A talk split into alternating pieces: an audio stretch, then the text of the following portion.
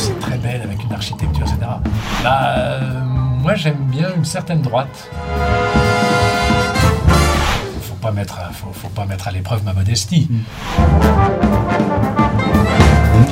Le vin, c'est pas de l'alcool. Il y avait un peu de drogue. euh, Ouais, mais oui, mais il y a. Ah, mais Il a dit deux phrases ce que répétait Le Pen depuis 45 ans. Bon, bah voilà, bah CQFD. Là, ma, ma carrière cinématographique est défini- définitivement terminée. On plus ensemble, Il n'y a que moi qui bois. hein. Oui, non, mais je vais, je vais, je vais vous rattraper.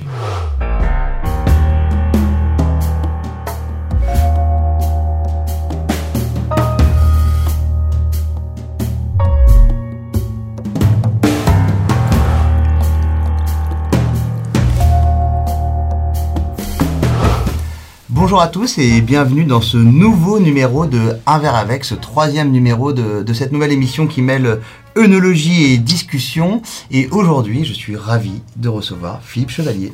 Mais c'est moi qui le suis. Vous êtes euh, comédien, vous êtes euh, humoriste, vous êtes euh, notamment connu pour avoir co-animé pendant 30 ans le duo avec Régis Laspalès. Comment vous définiriez votre métier? Si vous deviez définir votre job, vous commenceriez par quoi? D'abord, je voulais juste, mais ça, juste parce que ça, tombe bien, parce qu'on a sympathisé autour d'un verre de vin avec Las Palais. Mon, mon- mon métier, c'est celui de, c'est celui d'amuseur, c'est celui de, enfin, de comédien quand même aussi. Et vous avez une formation de, de comédien. Alors, on a une formation de comédien, euh, aussi bien Las Palais que moi, parce qu'on d'abord on s'est rencontrés au cours Simon et on a appris, bah oui, on a fait, on a fait nos classes dans un cours de théâtre euh, pendant deux ans, trois ans, et après on a sympathisé, on a écrit une pièce. Et... Donc, donc oui, je suis Humoriste, ce serait un mot trop réducteur Non, euh, non, moi j'aime beaucoup ce mot d'humoriste. D'accord. Quel bilan euh, vous tireriez sur votre euh, carrière? Quel regard euh, voilà, vous posez dessus aujourd'hui? Vous diriez que c'est exactement ce que vous vouliez? C'est surprenant Alors d'abord, quand on commence cette carrière de comédien, on sait pas, on sait pourquoi. On, sait pourquoi, parce que c'est une espèce de, de besoin irrépressible bah, de faire le clown. Parce que moi, j'ai comme, je, je me suis jamais senti tragédien. J'avais envie de faire rire les autres. J'avais envie de faire rire les autres parce que je les faisais rire un peu naturellement, parfois volontairement, parfois à mon insu. Bah, 40 ans après, parce que j'ai commencé il y a 40 ans, comme disait Georges Marchais le lendemain d'une élection, quand il s'était pris une bonne déculottée, il disait c'est positif. Ben, moi, je dis que c'est très positif parce que Écoutez, c'est extraordinaire la façon dont vous raisonnez. Vous savez, la noblesse de ce métier. Euh, C'est durer. Oui, et c'est d'être populaire. Alors j'ai la prétention euh, d'être, alors certes, avec mon binôme, hein, euh, on est Las Palais et Chevalier. C'est tous les jours que quelqu'un vous dit dans la rue Ah, c'est sympa. je Oh, bah, euh, oui, assez, enfin, assez souvent, oui, oui. Faut pas mettre, à- faut, faut pas mettre à l'épreuve ma modestie. Et dans ce duo justement que vous formiez avec euh, Régis Laspalès, vous, vous étiez le monsieur loyal. Oui, Euh, ce qu'on appelle le clown blanc, Voilà, et lui, ce serait quoi? l'Auguste. L'Auguste. Alors on a, on a Une euh, répartition qui fut euh, naturelle? Oui, complètement naturel. Parce que, alors moi, avant de connaître Las Palais, quand j'étais monté sur les planches, j'étais plutôt un Auguste. Qu'est-ce que c'est qu'un Auguste? C'est-à-dire un naïf qui fait rire malgré lui. Des Augustes naturels comme ça, il y a Bourville, il y a Villeray, il y a lui. hein. Moi, j'en connais pas beaucoup d'autres.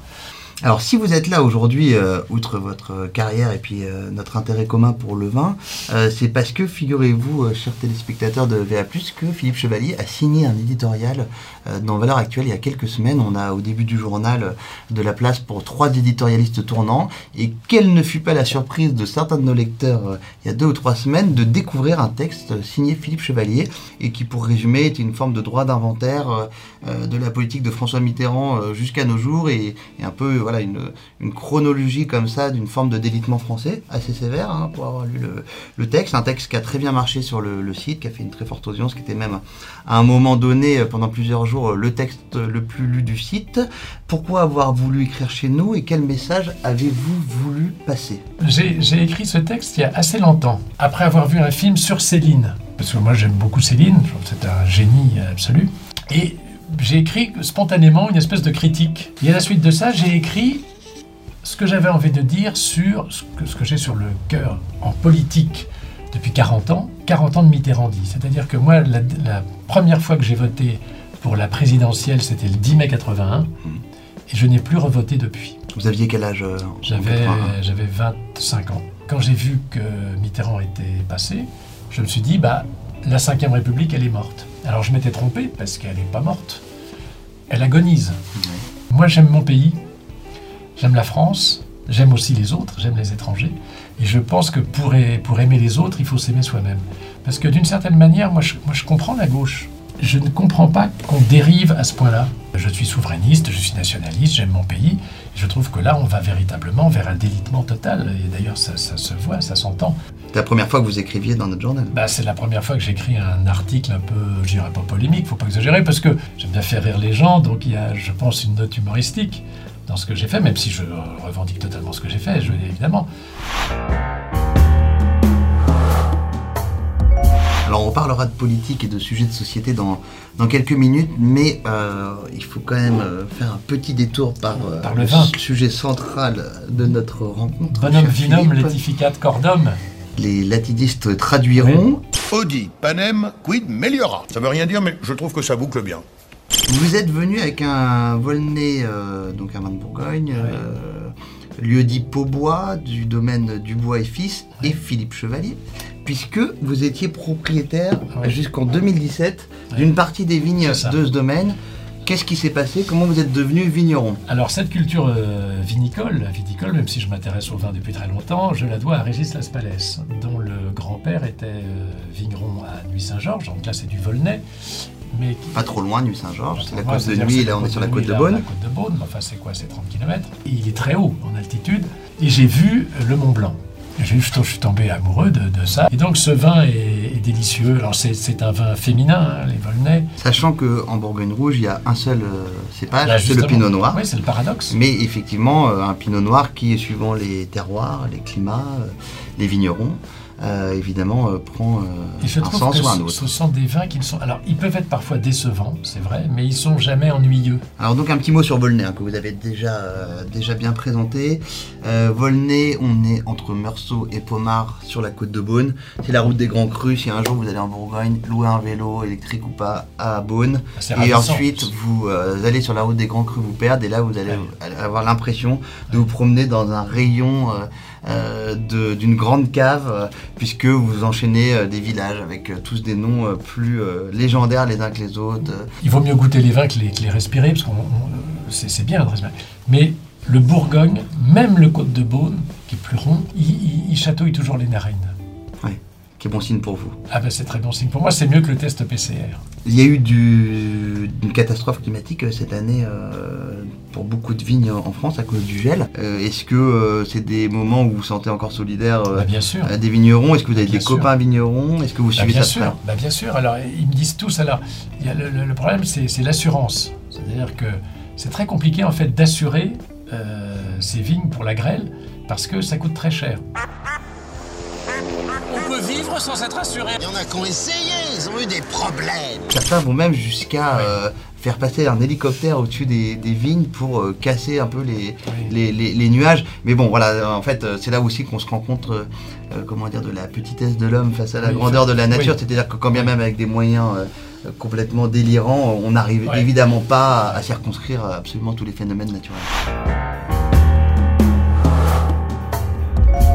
Alors, quelques petites questions un peu rapides euh, sur le vin, euh, plutôt rouge ou plutôt blanc? En termes de goût, j'aime vraiment beaucoup les blancs. Ce qu'il y a, c'est que je préfère prendre du rouge, je suis comme un vieux, parce que euh, le blanc parfois me- me- m'empêche de dormir. Euh, à quelle fréquence vous buvez, euh, Philippe? Je, je bois tous les jours. Bah, Je bois tous les jours, Ça docteur. mérite d'être froid vous Je bois tous les jours, docteur, et je n'en renverse pas beaucoup. Enfin, je bois du vin au repas. Je prends un bon petit déjeuner, là, je, sans, sans alcool, sans vin. Oui. Ah mais moi je bois, je bois, je, je- oui, je- j'ai j'ai toujours bu. Le vin c'est pas de l'alcool. Oui, on boit du vin, c'est un, c'est un fait, mais ça ne veut pas dire qu'on soit un alcoolique complet. Euh, vous avez euh, des expériences un peu inoubliables. euh, J'imagine quand même que vous avez été à quelques belles tables. Vous avez bu des vins exceptionnels dans votre vie? Oui, j'ai eu la chance de boire des vins exceptionnels et je, je citerai alors, alors pas un Volnay mais un voisin, un Clos Paco, un pommard Clos Paco de 54. Là, alors je- je- j'en ai bu des bons vins, pas forcément toujours des vins. Et puis moi j'aime aussi les petits vins. hein. Je- Ouais. Je, je trouve qu'il n'y a pas de, y a pas de mauvais vins. Enfin, il n'y a pas de mauvais vins en fonction de la de l'étiquette. Il y a évidemment des mauvais vins, mais il n'y a pas de petits vins. Mais ça, ce Clos de 54, euh, Vous savez, il y a une expression qu'on employait, le petit Jésus en culotte de velours. Ça, je trouvais que c'était euh, vraiment ça. C'était vraiment ça. Et alors, c'est qu'est-ce que c'était? C'était une diversité d'arômes, c'était une profondeur d'arômes plutôt, des arômes tertiaires euh, très développés, c'est-à-dire que dans le vin, il y a primaire, secondaire, tertiaire, et sur le tertiaire, on est sur des choses un peu plus... Bah, C'est-à-dire, c'est quelque plus chose euh. qui vous prend et qui vous enveloppe. C'était le moment de le boire, mais pour moi, c'était aussi extraordinaire. Bon, vous me donnez bien envie en tout cas. Ouais. Dans votre cave, vous avez une cave euh, J'ai- alors, malheureusement, j'ai pas de cave. J'ai un, j'ai un, Un frigidaire euh, Je- non, oui, alors j'ai une petite cave euh, avec 30 bouteilles. Non, mais je- je- j'entrepose dans un. Dans ce, mais c'est pas si mal, dans un, dans, un, dans un petit garage. Est-ce que vous avez une anecdote particulière euh, liée au vin et notamment liée à votre carrière professionnelle euh, Soit une très belle bouteille qu'on vous aurait offert euh, après un spectacle, soit une cuite mémorable après je ne sais quel gala. Alors, alors, je vais vous dire une chose. Cuite mémorable, oui, j'en ai eu, notamment bah, toujours en Bourgogne, en compagnie de Las Palais, il y a vraiment à nos débuts, en 82-83, où là, après avoir gueuletonné chez les Dubois, je tenais pas l'alcool comme maintenant, enfin le vin pourtant. hein. Euh, là, j'étais complètement out of place, comme disent les, Les Anglais. les Anglais.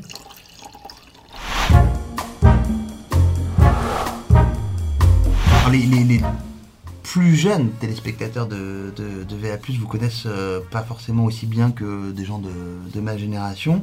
Euh, mais euh, c'est vrai que dans les années 80, 90, 2000, vous étiez euh, des immenses stars du rire avec, euh, avec euh, Régis Laspalès. On vous a vu aussi dans des films qui ont, très bien marché, à commencer par Le Paris, euh, le film euh, Oui. des inconnus sur euh, Ouais. la cigarette. Plus commercial, mais euh, la pub de la Matmut euh, euh, n'a Ah, pas- c'était- très rigolo. n'a pas nuit à votre notoriété, Non, Et ni à, puis- ni à- ni à notre porte-monnaie ni, d'ailleurs. ni à votre porte-monnaie. C'est la Matmut qui est sûre La Matmut?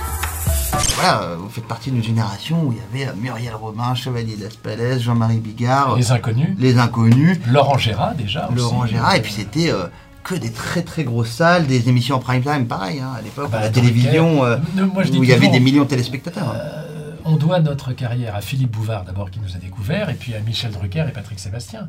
Parce qu'on était euh, tous les mois soit chez Sébastien, soit, soit chez Drucker. Bouvard, il nous a mis le pied à l'étrier, on a fait son émission pendant 5 ans. À la différence de l'animal, l'homme, lui, est humain. De même que j'adore euh, Michel Drucker, j'aime beaucoup aussi Patrick Sébastien. Quand vous êtes dedans, vous ne vous en rendez pas compte. On est porté par les événements. Moi, je me rappelle les- notre nom sur la façade de l'Olympia la première fois, parce qu'on a dû faire l'Olympia, on a dû faire une dizaine de séries, donc je sais pas, on a fait l'Olympia 70 fois. genre. Mais vous prenez pas euh, le pouls, vous prenez pas la température de ce bonheur qui... Parce que vous travaillez en réalité. Mm. Au moment où vous avez 40 ans et que bon, le, le succès est là, bah, vous vous dites pas on a du succès. Vous dites euh, ah là j'ai pas été bien là dans le machin, etc. Mais vous aviez l'impression quand même de faire partie de- du show business? Non parce que le show business est mort. Alors je reviens à mon article si je puis dire. Le show business est mort en 81. À ce point-là. Oui. C'est surtout, pardon, que quand même dans les années 90, c'était encore euh, la fête, euh, il y avait quand même pas mal d'argent, euh, il y avait un peu de drogue. Ouais mais oui mais il y avait il y avait il y avait dans les halles une espèce de petite comme ça de frénésie un petit peu post-punk, bon machin. Il y avait le, ces fameuses boîtes là, les bains douches. Le, le- je dis pas qu'il n'y avait pas des fiestas, mais on est devenu un petit peu égoïste. Alors justement, vous m'offrez une transition quand même toute trouvée parce qu'on a parlé un peu de l'atomisation aujourd'hui du milieu de, l'humour. Euh, et là, clairement, euh, ce que vous décrivez comme phénomène est encore plus prégnant aujourd'hui. C'est-à-dire que, euh, je veux pas caricaturer, mais vous avez euh, d'un côté des humoristes qui, se, qui traînent ensemble par génération, voire par un peu communautarisme. Euh, le Jamel Comedy Club, je suis pas sûr qu'il fréquente euh, euh, des humoristes plus, euh, euh, je sais pas, de province. Est-ce que aujourd'hui, voilà, c'est plus compartimenté ou? Comme disait Georges Marchais, c'est une très bonne question. Je vous remercie de me l'avoir posée. Ce que disent aussi les politiques. On, ne travaille plus ensemble, à ce il y a que moi qui bois hein. Oui, non, mais je vais, je vais, je vais vous rattraper. On travaille plus ensemble depuis 5 ans, parce que bon, pour l'instant, il y a une petite interruption. Bon, Régis avait un petit peu envie de faire les choses de son côté, etc. Donc moi, je me suis amusé à faire un one-man show, qui n'a pas eu beaucoup de succès, parce que les gens se demandaient, mais mon one-man show n'était pas plus mauvais qu'autre chose. Mais disons, disaient, ben, il y a le montreur d'ours, et où est l'ours? Eh oui, Désolé, mais contrairement à la légende, les ours ne vivent pas en groupe. Au contraire, ce sont des animaux solitaires. Mais en faisant ce one-man show, je me suis frotté aux jeunes générations. Ce qui caractérise cette génération, vous en faites quand même un petit peu partie, même si vous êtes plus âgé, il n'y a pas de surmoi. Euh, il voit, moi j'ai vu Kev Adams voyant euh, Drucker pour la première fois, il lui tape dans le dos tout de suite. Mais est-ce que c'est bien ça, justement? Je sais pas, mais c'est un fait. Et d'ailleurs, vous vous dites Kev Adams, mais dans la jeune génération, vous admirez qui? Ah, il y en a pas mal, il y en a des bons. Alors il y en a, c'est déjà plus la jeune génération, c'est Zelig par exemple, c'est plus la jeune génération, j'aime beaucoup, j'aime beaucoup Olivier de Benoît. Bonsoir. L'heure est grave. Il y a Ivanov que j'aime beaucoup, il y a... euh, Non, non, il y, a- il y en a des bons.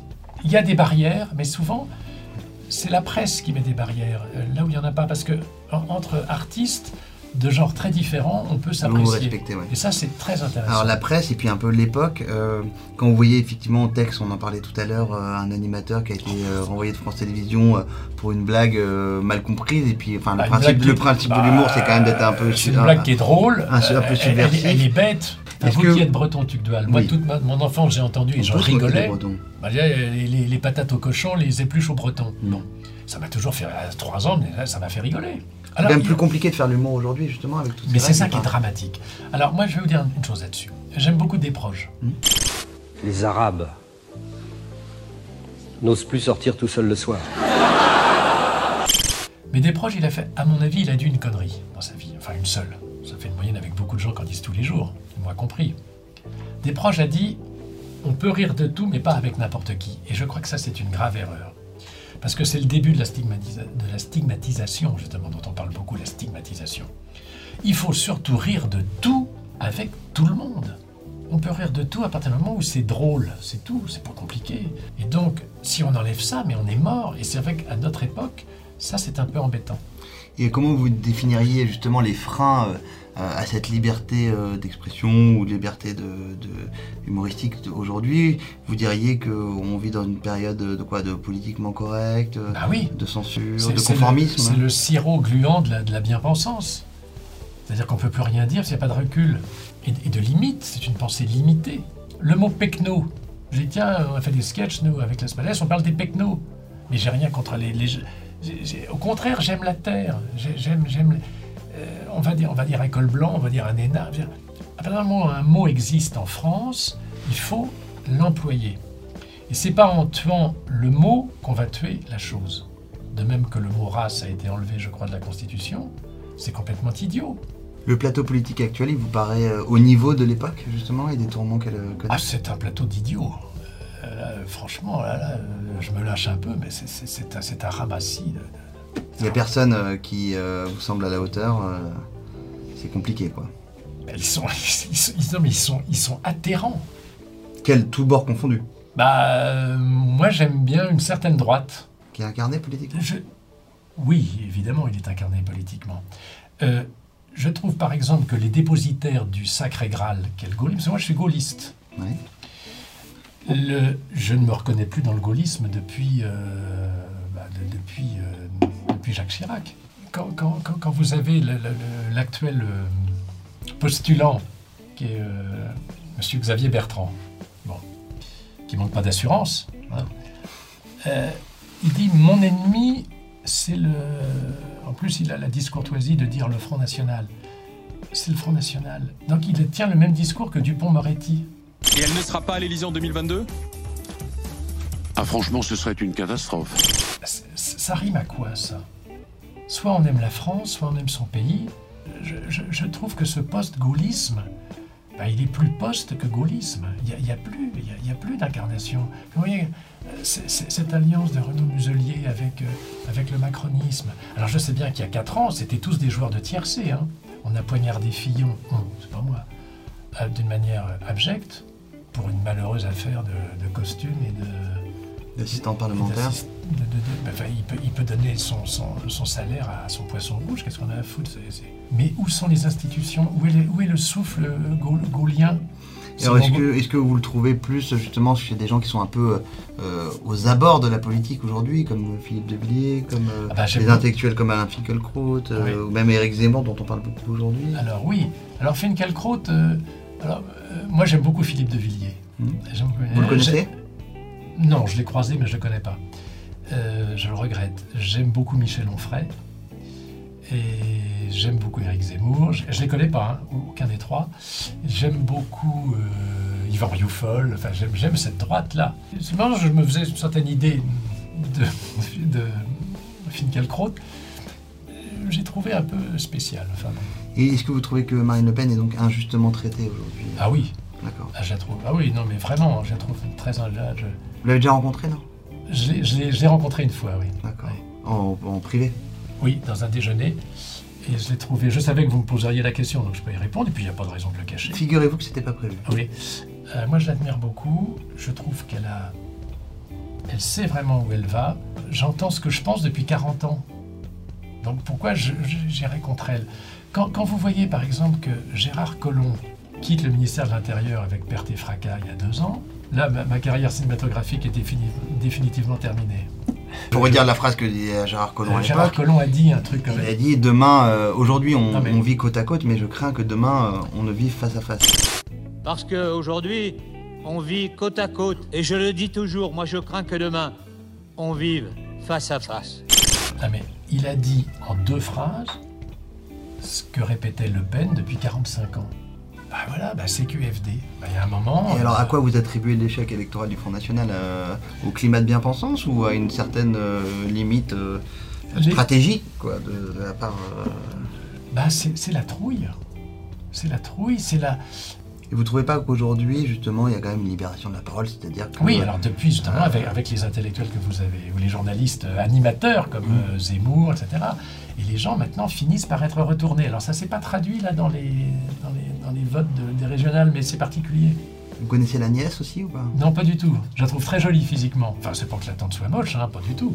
Non, la, la nièce, elle est charmante, avec sa petite coquetterie dans l'œil. Mais en fait, c'est que Marine Le Pen, elle est quand même colbertiste. Oui. Et Marion, elle est plutôt euh, très libérale. Et vous, vous êtes plutôt colbertiste. Si être libéral, c'est le mondialisme, je suis, je suis pas libéral. Je suis pas sûr qu'elle se définisse comme mondialiste en tout cas, mais euh, effectivement, elle est quand même plus libérale que sa tante. Moi, je, moi, je soutenais les, les Gilets jaunes. Enfin, j'ai soutenais euh, dans mon appartement, Oui. hein, à Pénard. Que 89, ça n'a pas commencé en 89, ça a commencé fin 87. Même avant la convocation des États généraux. Bon. Et c'est vrai que moi, j'aime beaucoup le discours de Philippe de Villiers, par exemple. Et alors les gilets jaunes, quoi, c'est le, le- le Mais c'est décla- la- le déclassement absolu C'est la euh, France qui de, souffre. de certains Français qui Alors qui a été désindustrie- désindustrialisé, c'est pas Macron qui l'a désindustrialisé. Ça a même commencé un peu à la fin de Giscard. Mais c'est l'Europe qui, nous a foutu- qui nous a foutu dedans. J'aime beaucoup la phrase de De Villiers qui dit il n'est pas contre l'Europe, il, il veut pas faire un Frexit, il veut faire un Bruxellite. Les gens parlent parfois du, du programme économique de Marine Le Pen. Mais on s'en fout. Moi, je m'en fous du programme économique. C'est pas ça qui m'intéresse. Moi, ce qui m'intéresse, c'est mon pays qui est en train de se déconstruire, en train de s'effondrer. Entre parenthèses, d'ailleurs, dans les années 70, je lisais le Nouvel Observateur et Le Monde et j'étais horrifié par les articles qui étaient pro-Pol Pot. J'avais 18 ans, j'étais pas un génie. Mais c'est dégueulasse. Toute la presse française, à part Le Figaro, qui est un journal de droite à cette époque-là, ils étaient pro-Pol Pot, les mecs. Mais, comment est-ce qu'on peut tolérer ça? J'étais encore à Montpellier en, oui, en 78. Il y avait des tags sur les beaux hôtels particuliers. Mais je trouvais ça dégueulasse. Je trouvais ça répugnant, les tags sur des, des hôtels 18e. Mais monsieur, monsieur Lang trouvait ça très bien, lui. Enfin, Et, et aujourd'hui, vous trouvez qu'elle a changé la France? Quand vous la sillonnez, bah, déjà, on peut comparé pas, à... bah, déjà, on peut pas se promener à Montpellier tranquillement dans l'après-midi sur la place de la Comédie. Moi, je trouve ça. Quand euh, Oberton écrit un bouquin qui s'appelle euh, La France La Orange Mécanique. Il est hué. Mais même, même la droite, le, le- le- bah, aujourd'hui, tout le monde dit qu'il avait raison. En tout cas, Xavier Bertrand a utilisé cette expression effectivement de, de France Orange Mécanique il y a quelques, quelques Ouais. mois. Bah, il fait Euh, bien. C'est un, c'est un converti. J'ai une question euh, beaucoup plus euh, personnelle à, à vous poser, euh, Philippe, pour euh, terminer, même si vous l'avez évoqué à de nombreuses reprises, sans forcément que d'ailleurs que, je vous y invite, mais euh, euh, par courtoisie et puis par, j'imagine, l'importance de votre historique commun. Vous avez évoqué à de nombreuses reprises Régis Laspalès. Est-ce que cette séparation était inévitable? Est-ce que vous avez confiance dans les chemins de l'existence pour euh, qu'à nouveau euh, vos itinéraires se, Alors, se, se- se là- retrouvent Là, Spalès, je suis parfois très en colère contre lui. Je dis, mais pourquoi il est parti? Bon, parce que c'est normal, on a, on a travaillé 35 ans ensemble. Il y a 5 ans, il me dit, bon, euh, il est euh, appelé par euh, Laurent Ruquier pour jouer une pièce, etc. Et je sens qu'il va partir pour un bon moment. Il a tout à fait le droit. On n'est pas mariés. En réalité, c'est comme un mariage, parce qu'on a été, euh, je vous dis, on a fait toutes les villes de France, toutes les théâtres de France et de Paris. Les hôtels, euh, les, les tourbus, etc. Quoi. Oui, donc, euh, ben oui, oui, on a, on, a, on a travaillé ensemble pendant 35 ans. Si je me confie aujourd'hui, c'est parce que justement, je, sur, sur le plan politique, parce que je pense ça depuis toujours, moi, mais je ne l'ai jamais dit. Parce que c'est très mauvais pour un artiste, surtout un comédien, de, de, de s'engager en politique. Mais je trouve, je m'engage pas, enfin si, je m'engage, enfin, euh, là je m'engage. Mais pourquoi je fais ça? C'est parce que, d'abord, j'ai 65 ans, j'ai plus rien à perdre, je m'en fous. Il y, y avait entre nous, au-delà d'une amitié, il y, a comme, y a comme un sentiment de fraternité, il y a une gémellité entre nous. C'est-à-dire qu'on n'a pas besoin de se parler.